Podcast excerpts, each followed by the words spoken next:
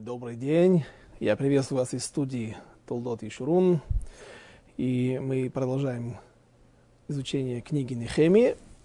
Предыдущий урок остановился, закончился у нас, как раз закончилось время на 27 стихе. И поэтому мы продолжим прямо с него. Глава 3 книги Нехемии, стих 27.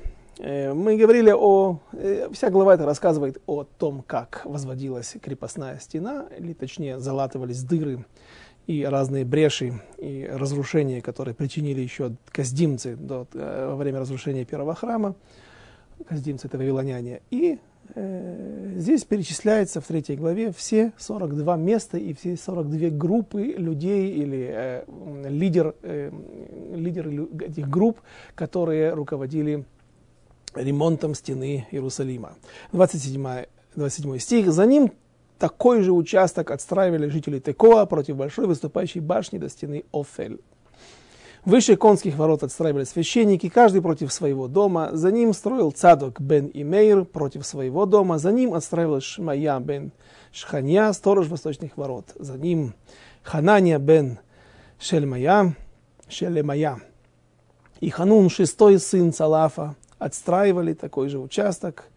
За ними Мешулам бен Брехья строили против своей комнаты. За ним строил Малкия, сын ювелира, до дома подданных и лоточников, что были, что против ворот счета, и до угловой надстройки. а между угловой надстройкой и овечьими воротами стояли ювелиры и лоточники. И было, когда услышал Санвалат, что мы отстраиваем стену, он рассердился и очень разгневался и насмехался над иудеями. Санвалат, как мы уже знаем, к сожалению, был самаритянин, который э, являлся пехой соседней области Самарии. И он был лидером тех негодяев, которые, тех царей Иуда, как все время пишется здесь на иврите, э, притеснителей иудеев, которые пытались всячески повлиять и помешать сначала закреплению евреев в Израиле, когда евреи приехали в начале, при прибыли туда с группой эм, Зрубавеля, первые 42 тысячи человек, сразу же начались проблемы, и им удалось заморозить стройку на 18 лет. Но вот Иерусалимский храм отстроен, он уже функционирует, работает. Теперь еще нужно отстроить стены, и они продолжают не сдаваться, несмотря на то, что уже отгремел Пурим э, несколько лет назад, какое-то время до этого, посередине как раз вот этих вот 18 лет. И уже были наказаны все неевреи, которые, те неевреи, которые, или точнее, как мы говорили, были наказаны или убиты амалякитяне и их потомки. Как, как бы там ни было, они не отчаиваются в своих попытках остановить продвижение или э, укрепление евреев на своей земле. И говорил он братьям своим, 34 стих. И войску шамронскому, видите, он из Самарии, поэтому и он своим полчищем э, такие речи высказывал. И сказал, что делают эти несчастные иудеи? Разве дадут им отстроить? Разве смогут они перенести жертвы? Разве дадут им закончить в какой-то день? Разве смогут они оживить камни из груд праха? Э, он еще и красноречивым был, оказывается, почти поэт. Э, Мертвые камни, ну, развалины, э, камни, разбросанные по сторонам, и вот евреи пытаются их, как он говорит, оживить, вложить обратно в стену, добавить замазки, добавить цемента. Разве могут они оживить камни из груд праха, ведь они же сожжены? А Тувия, амунитянин, что был рядом с ним, сказал, ведь то, что они строят, сможет сломать леса, если вспрыгнет она на их каменные стены. То есть Тувия утверждает, так он уверен, что евреи строят очень плохо, поскольку работа делается на скорую руку. Она не делалась на скорую руку, так это выглядело со стороны. А евреи торопились, евреи работали и днем, и ночью, не покладая рук. И это дает им надежду, на то, что стены будут сделаны некачественно, и даже если небольшая нагрузка будет на них оказана сверху, и даже если только лисица поднимется на эту стену, то она рухнет, не выдержав даже ее небольшого веса. На самом деле лисица употребляется часто, как э, тот зверь, который бегает по развалинам. Именно она является символом развалин. Э, Равхайм Каневский объясняет э, в своей книге «Тайма Декра», почему называются вавилоняне, например, ли, э, кошкой. Э, когда, где? В, э, в, в гимне, в той песне, которую мы поем после пасхального седера, Хад Гадья.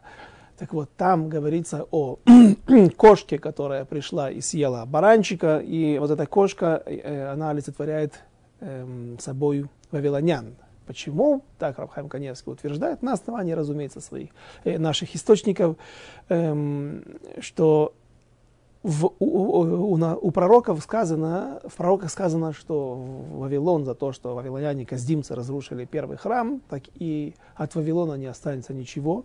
Как мы видим, пророчества эти сбылись. Сегодня от Вавилона только э, известное место, где есть его развалины, хотя город был очень большой, несколько дней пешего ходу для того, чтобы было его пересечь. И, по-моему, существует только отреставрированная одна арка. Я не знаю, если это вообще отреставрированная арка или это просто арка с, э, воспроизведенная, то есть сделанная современными э, мастерами на основании каких-то древних источников. И действительно, Вавилон не существует. Так вот, на его, в его развалинах будут бегать э, дикие кошки, или шакалы, лисицы. И вот из этого стиха Равхайм Каневский на основании этого стиха утверждает, что э, шунра, кошка, та дикая, это и есть вавилоняне. И э, почему всегда в стихах употребляются именно вот эти вот животные, э, лисица, дикая кошка? Да, потому что именно они любят бегать по развалинам. Известная история, э, которая описывается в Вавилонском Талмуде, когда на храмовую го, на, на Масличную гору поднимался Араби Акива э, с другими своими друзьями Танаим, и вдруг э, эти мудрецы Торы заплакали, увидев, оттуда открывался вид на храмовую гору и на, разру, на развалины храма, и они увидели, что из э, святая святых, того места, где была святая святых, э, выходит лисица. И тогда они заплакали, и Раби Акива их утешал. Э, он приводит свои доказательства того, что это наоборот является утешением, потому что если сбылись те пророчества, э, что Шуалим Аль-Хубо, что э, лисицы будут ходить по, или шакалы будут ходить по развалинам э, Иерусалимского храма, то также избудутся и другие пророчества, которые говорят о том, что евреи вернутся, отстроят храм и э, вернутся жить в своей земле. Э, что еще, вспоминая, приходит э, на память э, Шира Шеримска, есть тоже стих Шуалим, а Мехаблим Бакрамим, то есть лисицы, которые э, умеют проделывать, так говорят комментаторы там, что лисицы, они умеют проделывать ходы в заборах и разрушать таким образом как бы стену, начинают этим разрушение, и для того, чтобы пройти вовнутрь посадки какой-то, и чтобы их, ее портить. Хотя непонятно, как могут лисицы портить виноградники, но там, очевидно, идет э, э, речь о вино, иносказательной форме. Ну, в общем, э, лисица использована здесь этим Туви амунитянином не просто так, как символ того, что э, стены эти вновь превратятся в развалины, и даже нам не придется ничего делать для того, чтобы это приблизить эти дни, когда стены эти рухнут. И вот э, говорит в конце, заканчивается э, третья глава, говорит... Э, Нехемия э, возносит молитву, «Услышь, Боже наш, что стали мы посмешищем, и обрати оскорбление их на их же головы, и предай их разгрому в стране пленения их, и не скрой преступления их, и да не сотрется пред тобой грех их, потому что досаждали они строителям. И отстроили мы стену, и соединена была вся стена до половины высоты ее, потому что в середине у народа было, э, было желание работать» здесь очень важно посмотреть на иврите, как было сделано, э, э, какой используется глагол. Ванивна, хома, ватикашер. Здесь говорится слово, используется слово тикашер, то есть было связано. есть вот эти вот части стен были наконец-то связаны между собой. И еще мы увидим, как будет использован глагол ватерапе. Буквально рефуа – это излечение что стена была излечена от своих ран, от своих эм, э, тех, тех, тех разрушений, которые нанесли ей вавилоняне, и Э, так, как мы говорили, стройка это длилась 52 года. Начнем 50, 52 дня, извините, четвертую главу. И было, когда услышал Санвалат и Туви, Аравия, Манитяне и Аждотцы, что началось восстановление стен Иерусалима, что начали закрывать проломы, до, то их это очень рассердило. И сговорились они все вместе идти воевать с Иерусалимом. А ему, народу, создать препятствие. И молились мы Богу нашему, и поставили против них стражу над стенами днем и ночью. И сказали иудеи, не больше сил, нет больше сил терпеть, а земли еще много. Но сможем мы отстроить стену. И сказали враги наши, не увидят они и не узнают, как придем мы в среду их и перебьем их и прекратим работу. И было, когда пришли иудеи, живущие среди них, говорили они нам об этом десять раз со всех сторон, возвращи, возвратиться бы вам к нам. Э, и поставили я ниже, и о чем идет речь. Много евреев продолжали, которые, которые не, не, не уходили в изгнание, не были изгнаны, а остались жить в Святой Земле и Теперь они живут в тех городах, где живут самаритяне, арабы и прочие негодяи, аждотцы. Непонятно вообще, что это за нация. Э, филистимляне жили в Аждоде. Это их города были в начале, но они сегодня уже не существуют, на этот момент не существуют, потому что были уведены в изгнание, э, как, э, как и все другие народы всего Ближнего Востока еще со времен Санхирива. Они ассимилировались и исчезли, больше их не существует сегодня говорят, что финикийцы, э, которые жили в Ливане, также принадлежали к тому же народу, как и филистимляне. Э, что касается финикийцев, так и говорят, что историки утверждают, э, для нас не так важно, что только на острове Мальта остались какие-то потомки вот этих.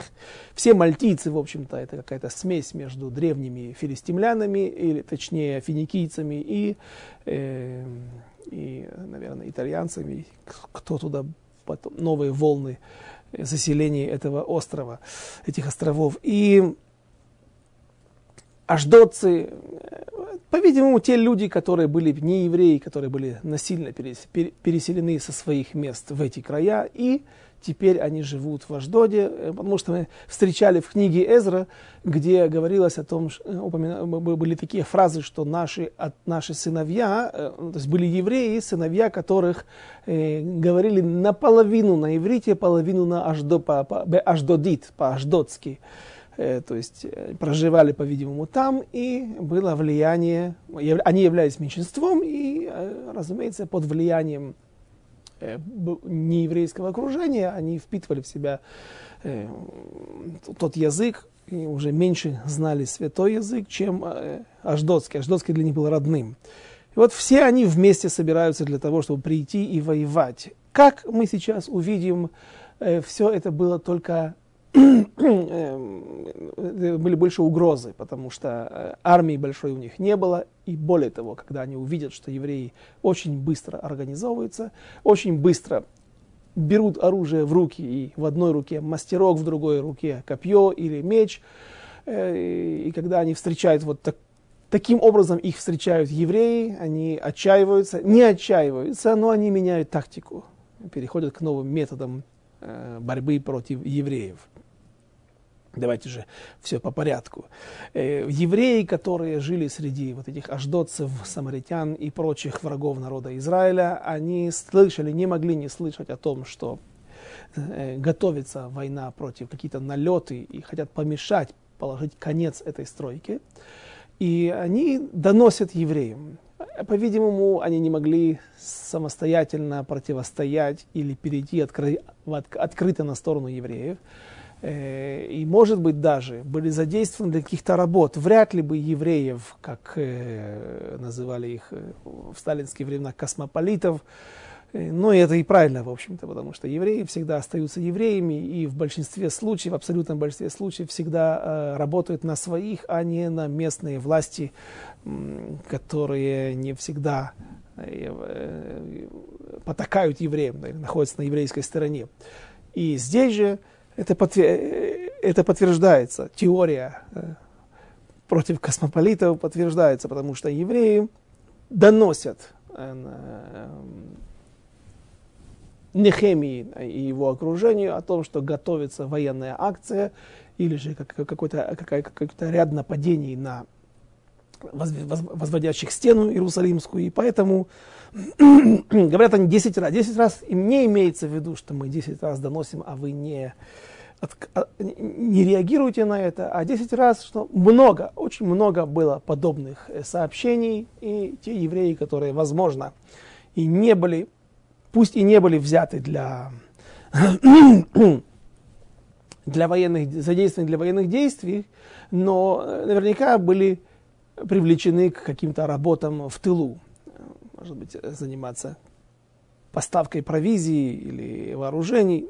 И поэтому им известно о планах неевреев, и они помогают своим, чтобы их не застали врасплох. И поставил я ниже место стройки за стеной, на сухих местах. Поставил я народ с семьями, с мечами их, копьями и луками их. И посмотрел я и встал и сказал главарям и помощникам и остальному народу. Не бойтесь их, помните Господа Великого и Страшного, и сражайтесь за ваших братьев, сыновей дочерей, за жен ваших и за дома ваши.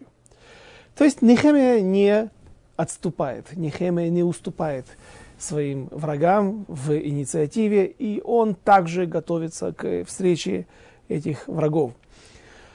Могли бы люди сказать, ну смотри, мы уже сделали, как мы закончили третью главу, и было сказано там, что стена была возведена, то есть по всему периметру Иерусалима стена была закончена, были поставлены ворота, засовы.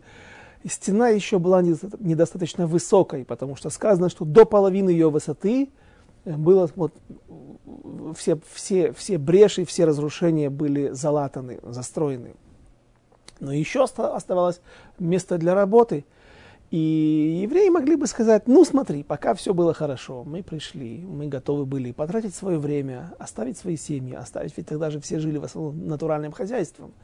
Это значит, что дворы их, их э, фермы, их поля оставались без, без рабочих рук, без руководящих рук хозяина.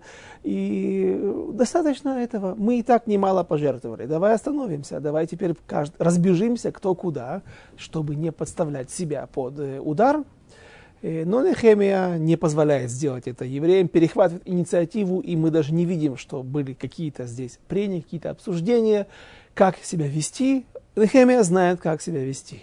Оружие, в котором не было, по-видимому, недостатка, э, раздается людям, и э, все, кто задействован на стройке, каждый несет в, одной руке, держит, как я сказал, мастерок, в другой руке держит свой меч а, или щит, или лук. Еще будет об этом говориться, давайте прочитаем. И посмотрел, и Девятый стих. «И было, когда услышали враги наши, что стало нам известно, и что расстроил Бог замысел их, вернулись тогда мы все к стене, каждый к своей работе. И было с того дня, половина моих юношей выполняет работу, а половина держит копья, щиты, луки и одета в панцири. И панцири, ширьон. Действительно, здесь используем слово ширьон. Насколько мне известно э, из истории что настоящие панцири появились в Европе, в сплошные панцири, то, что, как мы понимаем, эти вот доспехи рыцарские появились лишь в средние века в Европе. По-видимому, мешурьян или ширьон, который используется в ширьоним, который используется здесь, это какие-то виды кольчуги, которые э, практиковались практически везде, во всем мире. И э, вот часть юношей, которые должны были быть очень оперативными, очень быстро э, смогли бы, для того, чтобы они смогли быстро отреагировать на любую опасность, они находились в постоянном снаряжении, в постоянной готовности и в полном снаряжении. То есть э, э, те люди, которые были одеты полностью в свои доспехи, в свои кольчуги, они не участвовали в работе, а только находились в, в самом высшей степени готовности для того, чтобы, услышав звук шофара, из какого-то другого места по периметру э, возведения стены, чтобы броситься туда и вы, выиграть момент и удержать натиск, сдержать натиск врагов, пока подтянутся основные силы всех других, в общем-то, мирных жителей, мирных работников, которые возводят стену, которые работают здесь на стене. И было с того дня половина моих юношей прочитали строящие стену и носильщики тяжестей, навьючивающие животных. Одной рукой выполняют работу, а в другой держат меч. Э, и у каждого из строителей на бедрах повязан был меч его. И они строили, а трубящий враг был рядом со мной. То есть э, есть разница между э, работниками и, соответственно, в их вооружении. Люди, которые находились на, на, на подвозке или транспортировке стройматериалов, у них одна рука могла быть свободная человеку взгромождают на спину какой-то тюк, какой-то мешок, какой-то тяжелый камень из крепостной стены.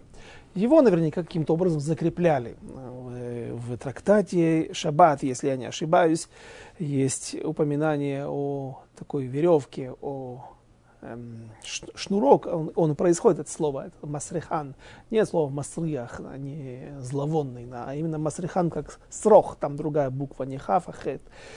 Э, и Нихетахав. И э, э, этот шнурок использовался для того, чтобы запустить под ягодицы осла его, и таким образом тюк, который был на спине у осла, не перекатывался через голову, если осел, осел спускался с горы. То есть вот этот вот шнурок, он держал сзади. Был другой шнурок, который держал спереди, если осел поднимается в гору, чтобы э, поклажа не скатилась с его спины назад. Э, и наверняка такие приспособления использовали и евреи во время э, транспортировки каких-то стройматериалов и всего, чего нужно было для возведения стены, для нужд возведения стен, возводящих стену. Но когда у тебя хорошо все закреплено на спине, ты одной рукой можешь только поддерживать, а одна, в принципе, свободна. Тебе не нужно держать, как сегодня держатся за лямки э, рюкзаков. И вот тогда в одной руке говорится, что у них был ромах, то есть это было копье. Ромах, длинное копье. Есть понятие дротик, есть ханит, ромах, да, так вот ром,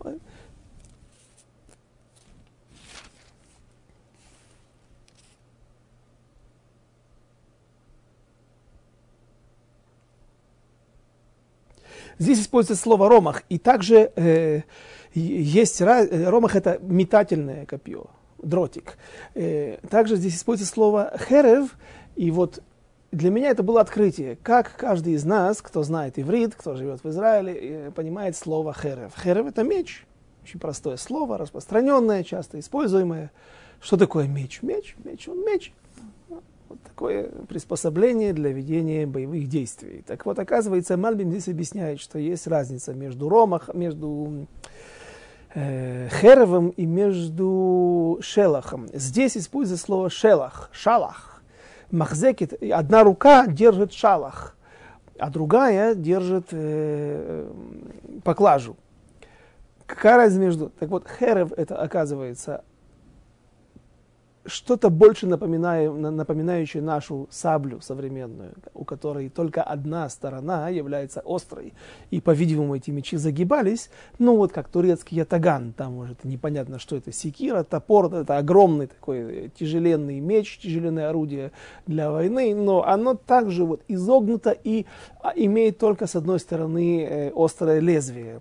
Меч, так вот это вот называется херев – а, а что такое шалах? Вот шалах это и есть меч обоюдоострый. Херев пипиот, пифиот еще есть такое слово, используется в Танахе. Когда Гидеон, Гидеон отправился на вылазку против муавитян, которые угрожали постоянными нападениями на еврейские земли, захватили земли в Зайордании, Гидеон приходит к Эглону, царю Моавскому, и при этом он спрятал, ну там, по-видимому, был не или короткий меч, или кинжал, э, и там вот используется слово пифиот. Он привязал к бедру, и его не смогли, те, кто осматривал его, не смогли найти, не догадались, э, что у него на бедре, то есть на внутренней части ноги, где-то скрывается при, привязан меч, и он смог прийти на, на аудиенцию с этим царем, попросил, сказал, что у него Божье слово к нему, важное, важное какое-то послание. Э, всех попросили выйти из залы, и э, двери закрыли за собой. Тогда Гидеон всадил нож этому Эглону, царю Эглону, э, отцу или праотцу будущей Рут Моавитянки, которая пришла в народ Израиля и стала одной из основательниц царского рода Давида и рода Машиаха. И вот меч, поскольку он был, или этот кинжал, который был обоюдоострый, он смог легко войти в тучное тело, в тучный живот этого Эглона, и даже таким, так, до такой степени он вошел во внутрь тела, что даже складки его жиров закрыли, и рукоятки не видно было, что она торчит. Так вот, шелах, если мы возвращаемся к обычным мечам, мне понятно, почему шелах используется здесь. Потому что этим людям нужно будет отбиваться все-таки какое-нибудь что-то подобие э, херева, то есть с, с, с э, лезвием на одной стороне, наверное, используется при атаках. Когда ты наносишь удары, тебе не важно, чтобы э, с обоих сторон, потому что ты наносишь всегда одной стороной, вторая сторона может быть тупая. Это используется при атаке. Они же э, в основном занимались обороной.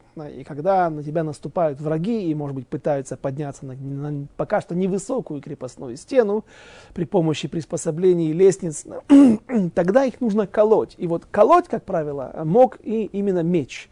Эм, Шелах впервые это слово приводится в Торе, эм, в стихах, которые рассказывают о том, как братья, продав Йосефа и пытаясь скрыть следы своего преступления, приносят отцу рубашку Йосефа, которая окровавлена. И э, они говорят, что посмотри, это, они, это кровь твоего сына. А что произошло? Э, дикое животное ее, его разорвало. Так вот, чтобы были была видимость э, зубов дикого животного, написано «Ваешалах». Так, э, Ибн Эзра говорит там, что слово это не означает о посланничестве, да, «Ваишлиху», «Ваешалху», Послать это воишлиху, а там используется глагол воешалху, воешалху, что это означает, что они обработали его шелахом, мечом, то есть они покололи эту рубашку таким образом, чтобы она создала видимость вот нападения животного, которое своими острыми зубами, клыками а, или э, своими когтями разорвало одежду Йосефа. И у каждого из строителей на бедрах повязан был меч его. У носильщиков была одна рука, они могли нести в руке копье или меч. У э, тех, кто работал на стене, э, обе руки заняты камни там, конечно, были большие, но если возьмем пример сегодняшней стройки, когда э, строитель одной рукой берет кирпич, а второй рукой мастер, сначала мастерком разбрасывает э, замес, а потом цемент, а потом утопив в него камень, положил на него камень, кирпич, а потом обрабатывает этим же мастерком, снимая лишние э, остатки цемента, который выступает из швов. Так вот, э, видно, что очевидно, что те, кто работает на стенах, у них обе руки заняты. Так что им было сделано? У них уже были ножны, им были выданы особые приспособления, что, не, наверное, тоже не так просто было достать вместе с ремнем, который висел на их, на, на их бедрах, на, на их пояснице. Да, и меч этот был вложен в ножны, и в любой момент им можно было воспользоваться. 1, 13 глава. «И сказал я главарям и помощникам и, и, и остальному народу, работа велика и обширна, а мы рассеяны по стене и далеки друг от друга.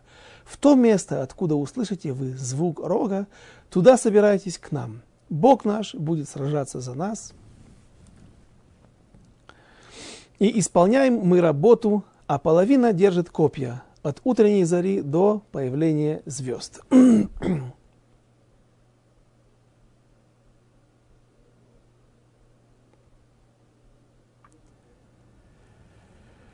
Тогда же сказала народу, пусть каждый с отроком своим ночует в Иерусалиме, и да будет у нас ночь для стражи, а день для работы. И ни я, ни братья мои, ни отроки мои, ни люди и стражи, что позади меня, не снимали мы одежды своей. Снимал ее человек лишь когда шел в воду. Эм, вот в таких условиях работали наши праотцы для того, чтобы с самопожертвованием, самоотверженностью такой э, исправить возвести крепостные стены. Э, на тот момент, когда стало известно, что враги могут напасть, Нехемия решил изменить тактику, кроме того, что они показали себя, что они вооружены и готовы, и им известно, и элемент внезапности здесь не пройдет, это не, э, его просто все известно евреям о, о, о намерениях врагов. Э, кроме этого, теперь решили для того, чтобы удачно противостоять, удачнее противостоять э, налетам, сконцентрировать работу на одном участке. Таким образом, не будет 20 человек в одном месте, и 50 человек в другом месте, и 10 человек в третьем месте. И пока они сбегутся, пока они придут, пройдет много времени, и уже могут быть перебиты, и нанесен непоправимый ущерб стене также, и наши, э, наши друзья. А теперь они работают в одном месте – и таким образом, в каждом, закончив работу в одном месте, они переходят в другое место, то есть возводят стену от половины и до э, выше ее точки. Э, и поэтому все время находится большое количество людей в одном месте, что также отпугивает э, врагов, когда они желают начать нападение. Итак, мы закончили четвертую главу я думаю, что будет правильно остановиться на этом. И в следующий раз мы начнем главу пятую, главу грустную, потому что в ней рассказывается уже о тяжелом положении евреев и о том, как сами евреи порабощали других евреев. Это та правда, та ситуация, которая откроется Нехемии во время его правления, и как он решит эту проблему, что он будет делать с ней, и какие корни у этой проблемы. Об этом мы поговорим без Раташем, с Божьей помощью в следующий раз. Всего хорошего. Спасибо за внимание. До свидания. До следующих встреч.